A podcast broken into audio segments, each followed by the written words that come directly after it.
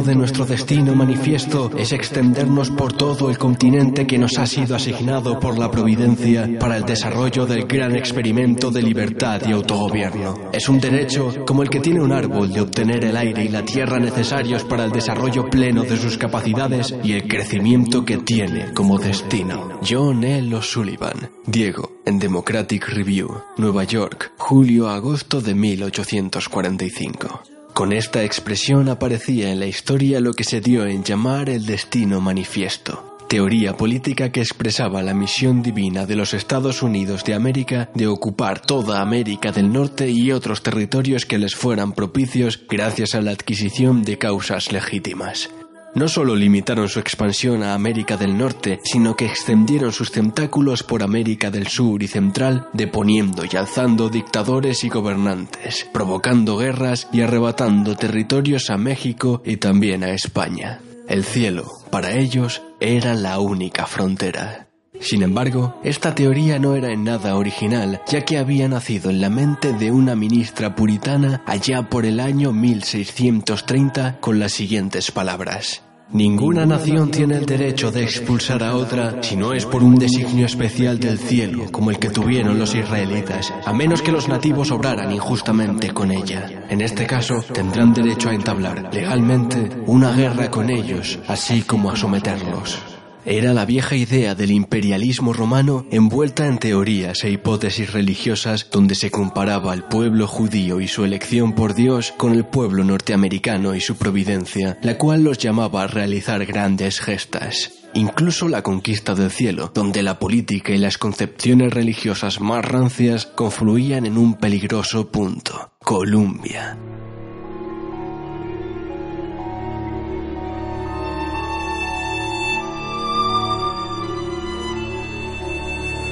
El mito de Columbia nació de la mente de los ideólogos del destino manifiesto como representación femenina de los Estados Unidos, pero pronto se convirtió en un mito objeto de numerosos elogios e incluso de poemas, como el dedicado por Phyllis Wheatley. Pero no solo se refiere Columbia a la personificación del Estado, sino que también es la capital de los Estados Unidos, Washington, Distrito de Columbia. Confluyen en esta palabra la decantación de los ideales filosóficos, religiosos y políticos de los Estados Unidos y los propios poetas e ideólogos no dudaron en elevarlo a los cielos. El destino manifiesto encontró su destino, la conquista de territorios, su personificación. Columbia, sin embargo, aún quedaba su contenido, los rasgos que deberían adquirir los territorios tomados por las sagradas armas. Este punto no quedó vacío por mucho tiempo. El historiador estadounidense William E. Weeks ya apuntó los siguientes temas. La virtud de las instituciones y los ciudadanos de Estados Unidos, la misión para extender estas instituciones rehaciendo el mundo a imagen de los Estados Unidos y la decisión de Dios de encomendar a los Estados Unidos la consecución de esa misión.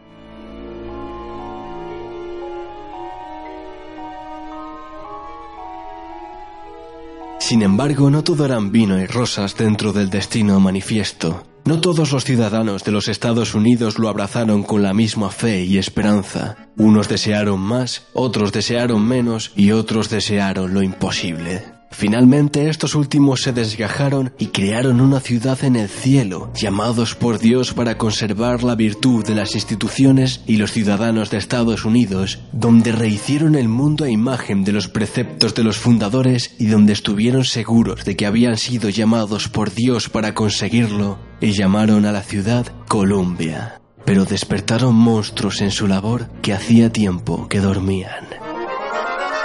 Bioshock Infinite, el nuevo trabajo de Ken Levine, presenta este nuevo mundo, Columbia, una ciudad en las nubes liderada por un culto fundamentalista que maneja todos los resortes pero que esconde entre sus callejones la miseria de cualquier ciudad. Separada de la Sodoma de abajo, espera conservar en sus calles el conservadurismo y los ideales que habían hecho grande a los Estados Unidos, ideales que habían conducido a un titubeante país naciente a convertirse en un gigante durante finales del siglo XIX y comienzos del XX para lograr la hegemonía mundial tras la Primera Guerra Mundial, arrebatándosela a los destrozados países europeos. Sin embargo, en esta expansión y en esta colaboración y alianza con los distintos países europeos, muchos de los ciudadanos estadounidenses vieron una traición a su origen y esencia. Muchos criticaron la injerencia del país en cuestiones que poco o nada le incumbían, como por ejemplo la Primera Guerra Mundial, y no tardó en acuñarse la expresión América para los americanos. Ken Levine, gracias a sus estudios de humanidades, conoce estas cuestiones a la perfección y no dudó en alzar a los que rechazaban la toma de contacto con el mundo exterior a los cielos.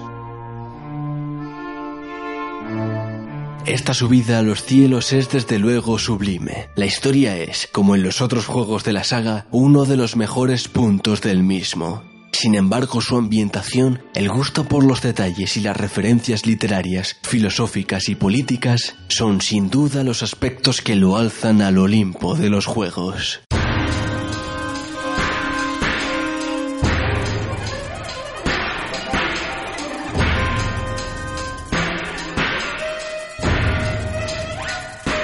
Muchos se preguntan cómo consiguió el nombre de la rosa ser un bestseller, como un libro tan complejo, con tantas facetas y lleno de detalles sobre la época y la propia mentalidad de la época, pudo ser un éxito literario. La respuesta es evidente. La obra de Eco, al igual que la de Levine, se puede disfrutar desde dos niveles básicos. Uno más humilde, el caso de los asesinatos en la obra de Eco y la acción pura y dura en Bioshock Infinite, y el otro, más complejo, donde requiere cierta implicación del usuario, pero que a cambio le ofrece mucho más. El caso de Bioshock Infinite es muy parecido al del nombre de la rosa. La historia y la acción es sugerente para todo aquel que lo juegue. El que nada sepa de política, ni filosofía, ni de la historia de los Estados Unidos, lo disfrutará desde el principio hasta el final y verá en este juego una delicia del género. Pero quien sepa apreciar los detalles, quien sepa ver las pistas que deja Levin por todo el juego, lo verá como una obra maestra compleja, llena de matices y pormenores que lo ensalzan a obra maestra. No solo en el ámbito de los videojuegos, sino de la cultura en general, como ocurre con el nombre de la rosa de Humberto Eco porque la obra de Levin no solo abarca la política estadounidense de finales del siglo XIX y comienzos del XX, sino que también implica la economía y la religión. La primera tiene su mejor representación en la fábrica de armas que el jugador visita durante el juego. Allí se explota al trabajador y a través de los altavoces se anuncian consignas contra el anarquista, contra las huelgas y contra los sindicatos. La revolución obrera no llegó nunca a darse en los Estados Unidos de la misma manera que se dio en Europa. Sin embargo, las condiciones del trabajo eran similares, aunque algo mejores en el país norteamericano. Sin embargo, sí se creó en dicho país el capitalismo salvaje, donde el Estado permitía a la economía hacer lo que le viniera en gana. Dejar hacer, dejar pasar, era el lema de la economía de aquellos tiempos y así se nos muestra en el juego. Los magnates económicos, especialmente armamentísticos y energéticos, eran quienes sostienen los gobiernos, tanto antes como, desgraciadamente, ahora. Pero no nos adelantemos en el tiempo.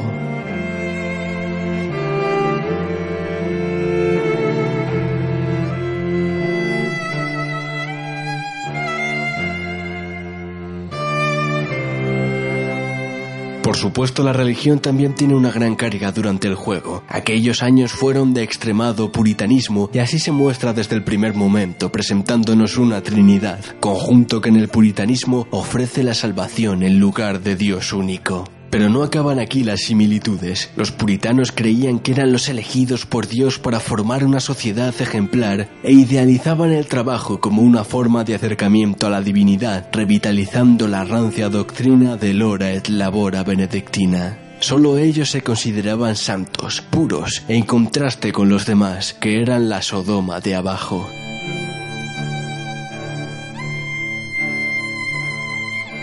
Todas estas teorías e ideas se nos muestran en el título, pero de una manera original y extravagante, mezcladas con los ideales políticos del nacimiento de los Estados Unidos, creando una sociedad político-religiosa o teocrática que sustituye a los santos y los mártires por los generales, políticos e ideólogos que conformaron el país estadounidense.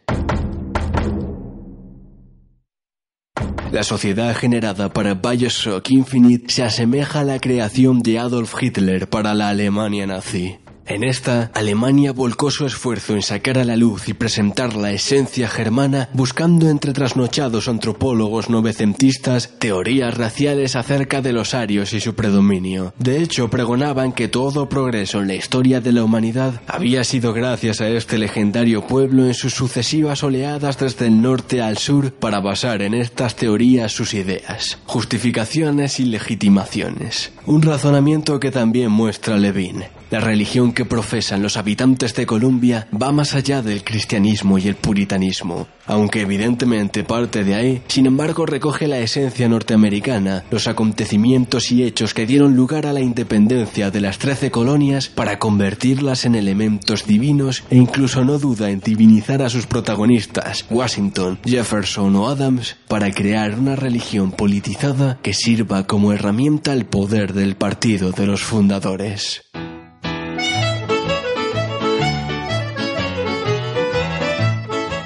Tradicional e históricamente la religión ha sido una herramienta política de gran utilidad para los gobiernos. No en vano, una de las principales misiones de la infame Inquisición era política. Era la única institución que podía ejercer su derecho y poder en todos los demás territorios. Por eso mismo era utilizada para traer ante la justicia a enemigos fugados del Estado.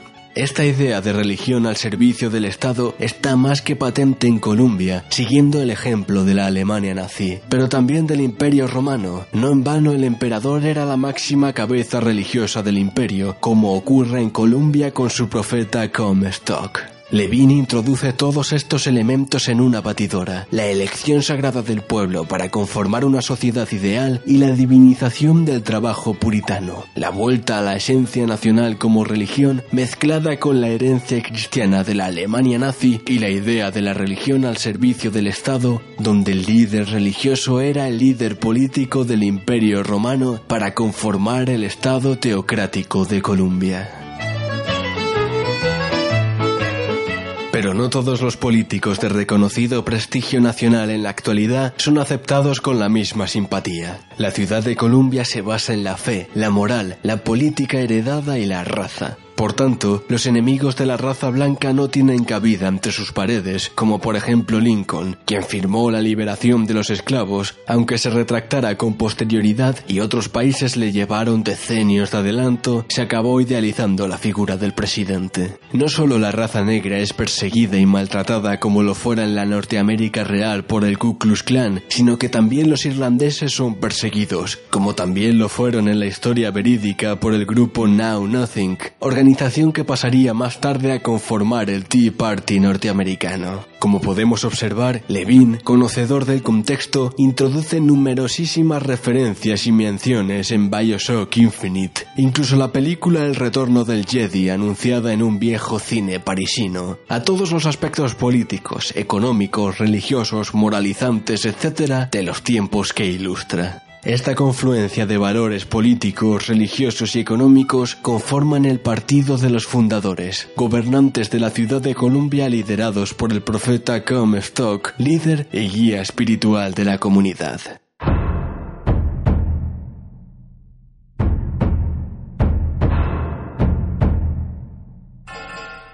Ken Levine nos presenta un mundo carcomido por el fundamentalismo, el capitalismo salvaje, el nacionalismo exacerbado y la supremacía de la raza blanca. Un mundo que sería mejor evitar. Sin embargo, como en todos los lugares, siempre hay algo bueno a destacar. Elizabeth, la protagonista femenina del juego, representa todo lo bueno que hay en este mundo. La ambición por conocer, la destreza, la valentía de llegar a lo imposible, la bondad, humildad, etc. Todas estas cualidades necesitan ser rescatadas de ese mundo en decadencia, absorbido por sus propios caducos y enfermizos ideales.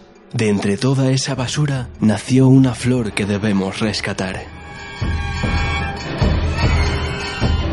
Elizabeth es la damisela en apuros atrapada en una torre y custodiada por un dragón que espera a su príncipe para ser rescatada. Es la Oriana de Amadís, la Polinarda de Palmerín de Oliva, la Dulcinea de Don Quijote, pero sobre todo y ante todo es Helena de Troya. Helena de Troya era la hija de Zeus, quien convertido en cisne sedujo a Leda y de esta bizarra manera tuvieron a Helena. Por tanto, como hija de un dios, y no de un dios cualquiera, tenía un gran futuro por delante. Sin embargo, se le escondió la verdadera naturaleza de sus padres. Una vez llegada a la madurez, contrajo matrimonio con Menelao, hermano de Agamenón y rey de Micenas. Sin embargo, de este matrimonio responsabilidad con su futuro, fue raptada por París, por cuyos actos dio inicio la peor de las guerras, la Guerra de Troya, una lucha fratricida que duró más de diez años y durante la cual murieron grandes héroes como Ajax, Héctor o Aquiles, que finalmente terminó con la destrucción absoluta de la ciudad, pero que sin embargo sirvió para que, según la mitología, otra ciudad naciera, Roma, y con ella nuevas esperanzas depositadas en el futuro.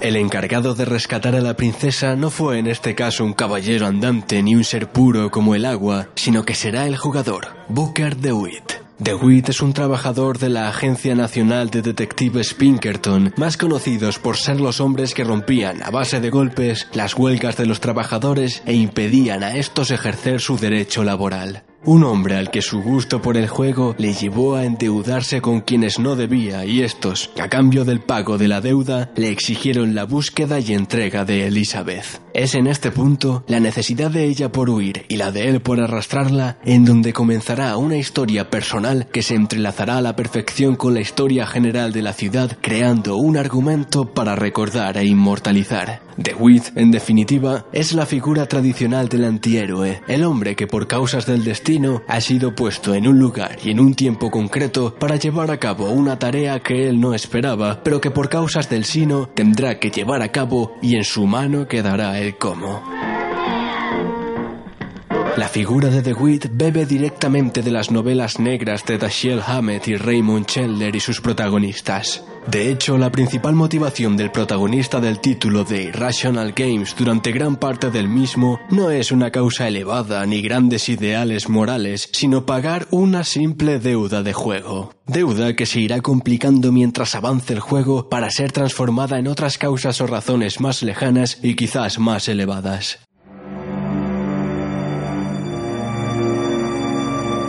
Sin embargo, comparte las características de los héroes del género noir. Violencia, dureza, sin florituras ni intelectualidades, tan solo un objetivo y un camino, los medios poco importan y las reflexiones escasean. De hecho, en diversos episodios concretos del título no se para a pensar en las consecuencias de sus actos. Simplemente analiza en cómo estos van a beneficiarle sin importar la miseria o desolación que sus actos pueden traer a los demás. La encargada de poner el dedo en llaga será Elizabeth. Esta será la horma del zapato de DeWitt. Lo humanizará y le obligará a reflexionar sobre las consecuencias que toma además de ayudarle en misiones más mundanas y dotas de ingenio y habilidad como desencriptar códigos o abrir cerraduras. En definitiva, esta relación, al igual que el resto del juego, muestra la influencia de fuentes literarias clásicas y más concretamente de fuentes literarias clásicas norteamericanas, especialmente de obras como El hombre delgado de Hammett y otras de serie negra o anteriores, donde el hombre, rudo y con un oscuro pasado, ayuda a la damisela en problemas, pura y de buen corazón, creándose un poderoso vínculo entre ellos que los llevará a la victoria o no.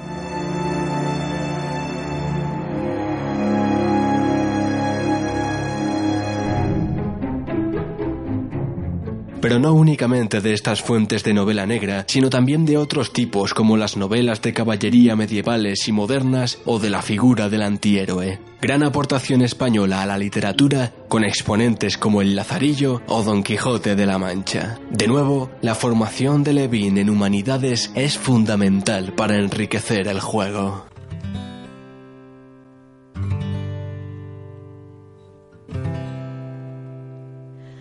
A toda esta sociedad teocrática, ultranacionalista y belicista se opone otro polo, otro que representa quizás ideales más elevados, la igualdad, la conciencia de clase, la dignidad del trabajador, etc. Movimientos igualitarios que no tuvieron lugar en los Estados Unidos durante la época representada, o al menos no con la misma intensidad que en Europa, pero que sin embargo ocupan un lugar predominante en la historia del juego, estableciendo una lucha de poderes que se irá hilando en torno a la historia de nuestros dos protagonistas. Este polo, el grupo formado por el partido Vox Populi, tiene su inspiración, según el propio autor del juego, en movimientos como Occupy Wall Street, aunque realmente a quienes verdaderamente recuerdan es a movimientos anticapitalistas del siglo XIX y comienzos del XX, como el ludismo, comunismo y el anarquismo, aunque especialmente el comunismo. El uso de la propaganda, los discursos populistas y especialmente el uso de la violencia son tres aspectos definidores de los movimientos de clase comunistas.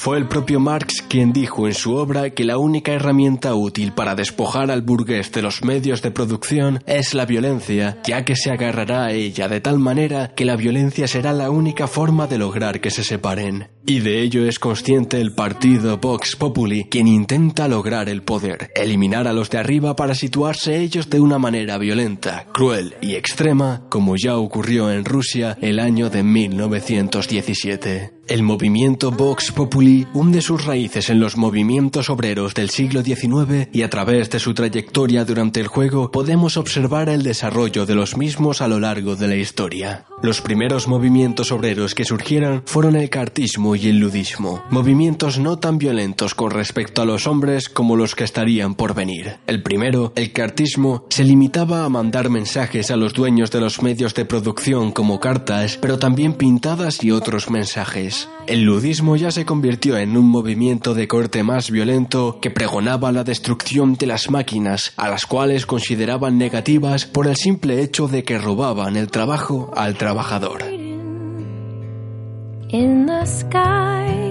Sin embargo, la causa primigenia era la mejora de las condiciones de trabajo de los obreros, primera causa de repudio de los trabajadores de Columbia. La incorporación de grandes líderes políticos a este tipo de movimientos originó que ascendieran un escalón y comenzaran a pedir otros cambios como mejoras sociales, igualitarias, etc. El movimiento del ludismo tuvo a Ned Ludd. Estos movimientos, como el caso de Vox Populi, mezclaron y combinaron sus aspiraciones obreras con la consecución de otras mejoras sociales e igualitarias a través de la incorporación como propias de teorías tales como las socialistas, tanto idealistas y científicas, que catalizaron en el marxismo y en otras como por ejemplo los movimientos iluminados de Baviera y otros filósofos que conformaron el anarquismo.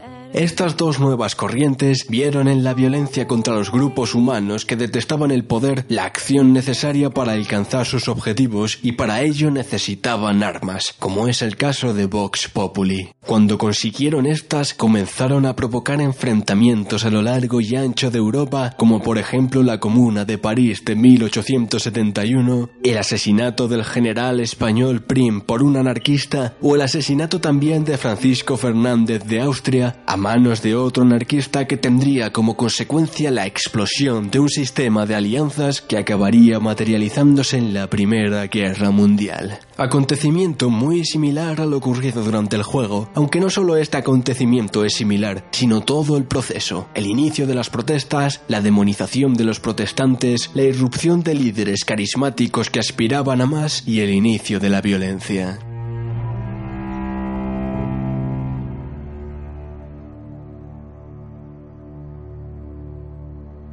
De nuevo, Levin y su equipo, conocedores de los fenómenos acontecidos en la época, saben servirse de la ambientación histórica para transformarla y conformar un movimiento de oposición igual de rico y complejo que lo opuesto, con influencias de todos los grupos obreros y políticamente de izquierdas de la época.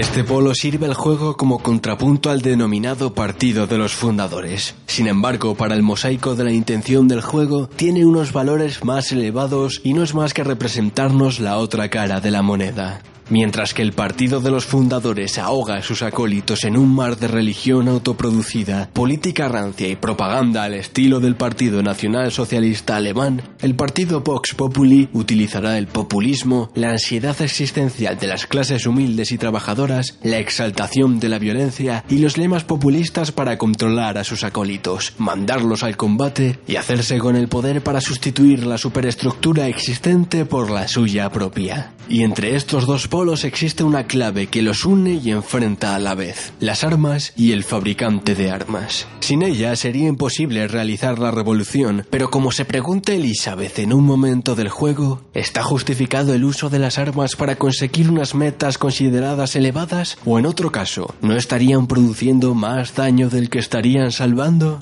Este es uno de los pilares más atractivos del juego, la inclusión de dilemas morales y la contemplación directa de las consecuencias, no de nuestras decisiones, mínimas pero acertadas a lo largo del juego, sino de la deriva que toman las luchas entre los diferentes poderes por conseguir este por encima de todo.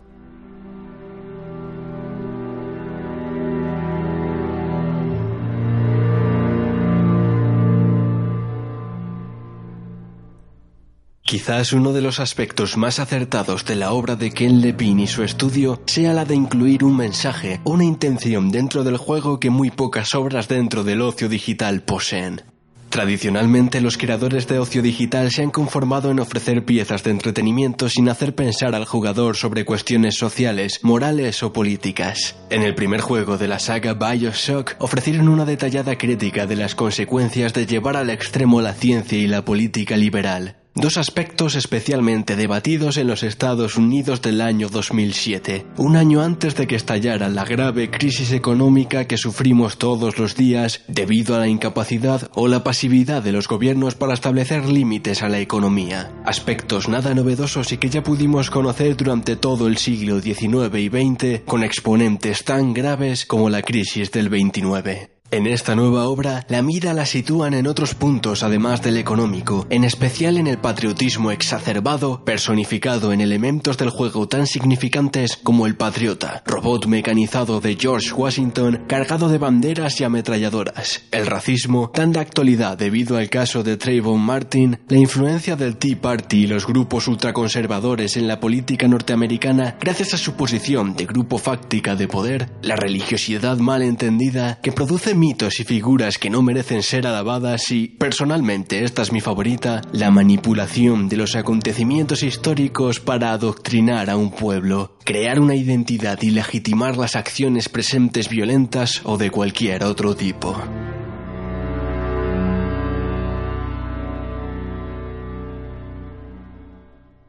En los primeros compases del juego asistimos a la historia del general Slade, un militar que participó en la revuelta de los Boxer y en la batalla o masacre de Gunt Ni. El primer acto le costó el anonimato a la ciudad de Columbia y sin embargo cuando el jugador accede por vez primera a la ciudad contempla cómo celebran los habitantes de la misma la secesión sobre los demás países. El gobernante de Columbia transforma un hecho vergonzoso, la repudiación de la ciudad celestial por los Estados Unidos de América, por un hecho glorioso, la secesión de Columbia.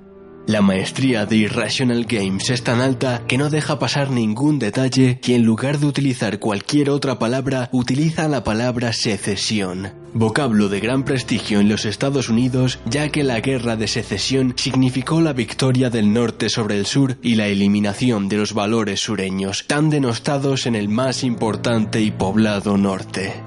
Pero no queda únicamente en este aspecto, sino que la batalla de Kunt Ni, una masacre en toda regla donde los norteamericanos mataron a placer a los indios y sus familias, es alzada hasta la altura de mito nacional y símbolo de la valentía y bravura de su líder. Dos ejemplos o antecedentes míticos perfectos para la creación de Columbia. Aspecto extraído de la historia real y académica, donde todos los países o territorios con aspiraciones independentistas tienen esos antecedentes míticos o mitificados, como el botín del té estadounidense o el paso del Delaware. En definitiva, una manipulación de la historia para la creación de una identidad artificial basada en los antecedentes míticos de un pueblo.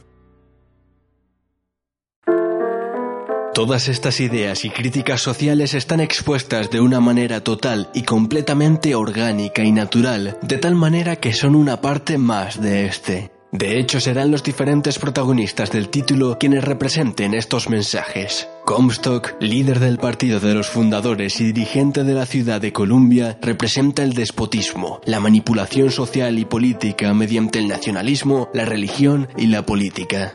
Fink, el armero, representa la maldad intrínseca del capitalismo salvaje que se lucra a través de la miseria y la explotación servil del prójimo hasta límites insospechados. Fitzroy, la guerrillera, que echará mano de cualquier recurso a su alcance para conseguir sus objetivos sin importar si estos sean los adecuados. El propio DeWitt, un ser inconsciente que por conseguir sus objetivos es capaz de poner en peligro a toda una ciudad. O Rosalind Lutez, mujer que puso al servicio de un poder incierto grandes avances de la ciencia. Todos estos personajes representan ciertos mensajes o categorías, aunque no queda únicamente ahí, sino que a través de la publicidad difundida durante el juego, los mensajes que nos encontramos, los propios acontecimientos que se desarrollan durante la partida y las diferentes grabaciones que encontramos, Ken Levine y su equipo nos advierten de los peligros de los extremos, ya sean religiosos, políticos, raciales, económicos o de cualquier otro tipo.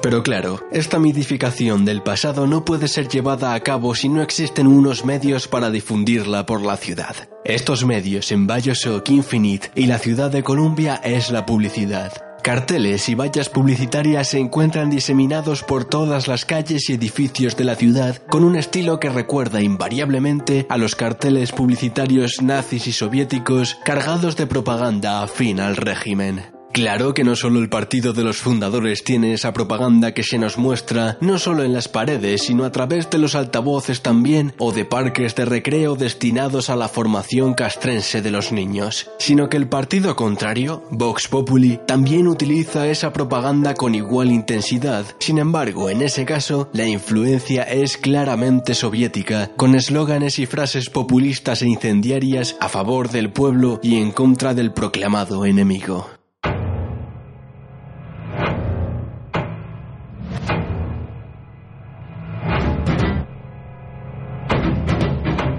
La guerra se libra en una ciudad en las nubes, llevada allí por la ciencia y el trabajo de la mecánica cuántica de una mujer convertida en leyenda. Esta misma ciudad y todo su entorno también es una pieza clave del juego. La Exposición Universal de Chicago de 1893 es la chispa que incendió la idea de la ciudad. Este acontecimiento se considera en la historia de los Estados Unidos el inicio del exponencialismo norteamericano. Si anteriormente había estado embarcado en la conquista salvaje del oeste, tras la guerra contra España se encontraba con las manos listas para iniciar su labor de situarse entre los estados con mayor importancia y capacidad de decisión del mundo. Durante estos años, finales del siglo XIX, los países europeos se encontraban inmersos en lo que se ha dado en llamar el imperialismo, es decir, la creación de imperios coloniales tanto en África como en Asia, que eran posibles gracias a los numerosos y continuos avances científicos que estaban teniendo lugar. Estados Unidos llegó tarde a este movimiento y no pudo participar en el reparto del mundo a excepción de algunos territorios como Liberia, país que utilizó para mandar a los esclavos negros manumitidos y Filipinas, arrebatada a los españoles. Sin embargo, no deseaba quedarse atrás y decidió emprender en el segundo campo, la ciencia, contando con personajes de la talla de Tesla, representado en el juego, o Edison, para de esta manera dar a conocer su poderío científico y posicionarse entre los países más poderosos. Para conseguir esto y unido a la doctrina del destino manifiesto, se consideraron por encima del bien y del mal e intentaron remarcar esta nueva situación mediante la consecución de grandes logros científicos que dejaran en evidencia al resto de los países. No en vano, los años transcurridos entre 1850 y 1875 son los años que el hombre vio nacer la mayor cantidad de inventos de la historia de la humanidad. La obra de Irrational Games va más allá y nos muestra a la propia ciudad de Columbia como la muestra más evidente del poderío norteamericano y de su ciencia, el cual ha sido capaz de construir una ciudad en las nubes al estilo del imperio y su estrella de la muerte. Sin embargo, como ocurrió con el imperio de George Lucas, no todo es reluciente y lo que en un principio parecía ser una estrella en el firmamento de la ciencia se convierte en un elemento a destruir y eliminar.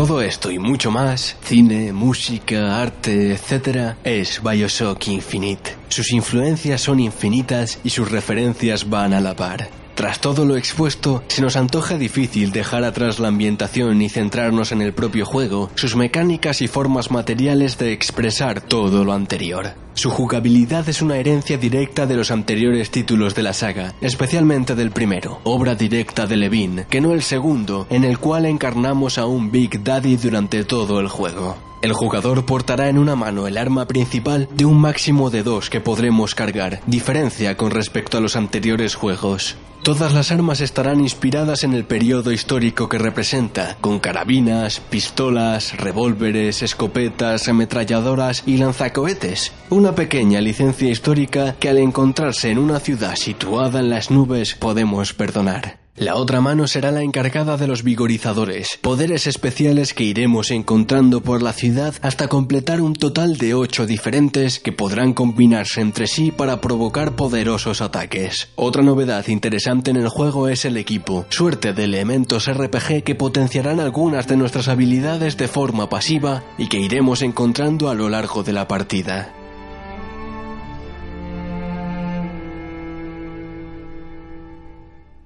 Elizabeth, quien nos acompañará durante gran parte del juego, nos será de mucha ayuda durante la partida. En combate nos surtirá de munición, botiquines y sales, el elemento que hace funcionar a los vigorizadores. Pero también nos ayudará a abrir cerraduras y descifrar códigos. La protagonista femenina es un elemento muy bien implementado en el juego. No nos tendremos que preocupar de ella durante el combate, ya que aunque no acabe con la vida de ningún enemigo, tampoco los enemigos acabarán con ella, quedándose en un segundo plano en lo que respecta a los combates. Las luchas que el jugador irá afrontando a lo largo de la partida serán frecuentes e inicialmente y hasta que el personaje encuentre su rutina, adaptándose a los vigorizadores y armas que más le convengan, serán duros. Sin embargo, una vez se adapte al juego, estos no portarán una dificultad muy elevada, salvo en ocasiones especiales cuando ataquen grandes máquinas como los Handyman, remedo de Big Daddy que se encontrarán en contadas ocasiones, pero que con un poco de puntería y pericia se salvarán sin grandes dificultades.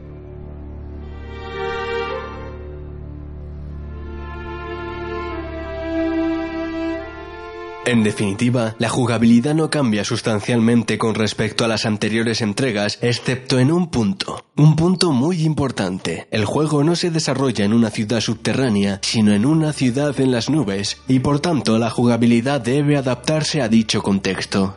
La mecánica que el estudio ha utilizado para solventar los viajes entre los diferentes edificios sostenidos en el aire ha sido ejemplar, sencilla y elegante. Una suerte de monorail conocido como aerorail que funciona de manera semejante salvo que en este caso el jugador dispondrá de una serie de ganchos con los que asirse a los raíles y ser él mismo el transporte. Este aspecto está llevado hasta sus últimas consecuencias y nos ofrece un control único y diferente para él, ligado a la velocidad, la dirección, los saltos entre los diferentes raíles y por supuesto los combates en él. Un aspecto innovador que engrandece aún más a Bioshock Infinite.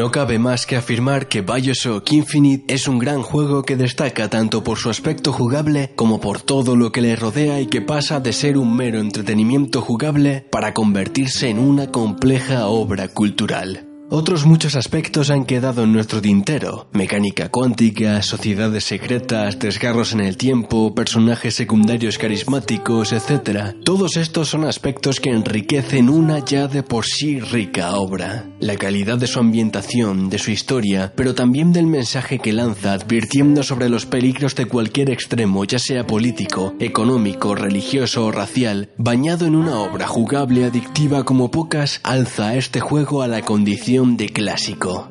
La inclusión de temas de candente actualidad, como las consecuencias generadas por la presión política de grupos ultraconservadores como el Tea Party estadounidense, la cuestión racial enmascarada en una suerte de preceptos antropológicos que esconden la explotación económica de un pueblo, la potencia y utilidad de la religión en el aspecto político, los movimientos de oposición al gobierno llevados al extremo por la demonización y omisión de sus miembros, que hace que finalmente estallen en movimientos violentos contra el poder establecido, el uso de la propaganda en el ámbito político, etcétera, etcétera, son todas ideas o preceptos que trata el juego de una manera, como hemos mencionado, orgánica y natural, sin que desentone con lo que realmente es, un videojuego.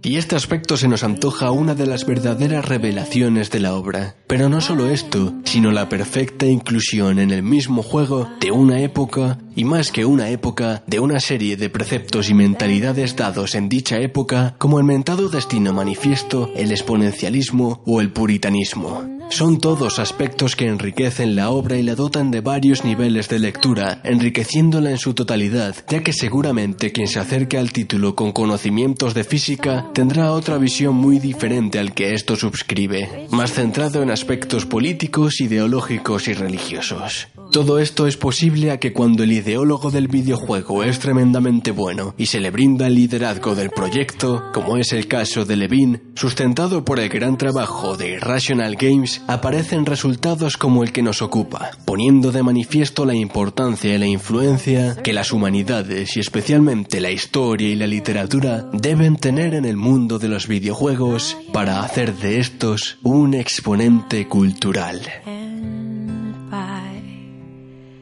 Is a better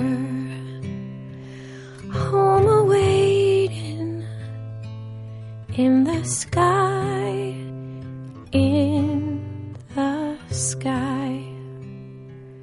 You can picture happy gatherings round the fireside long ago and you think of tearful partings when they left you here below. Will the circle be unbroken by and by? By and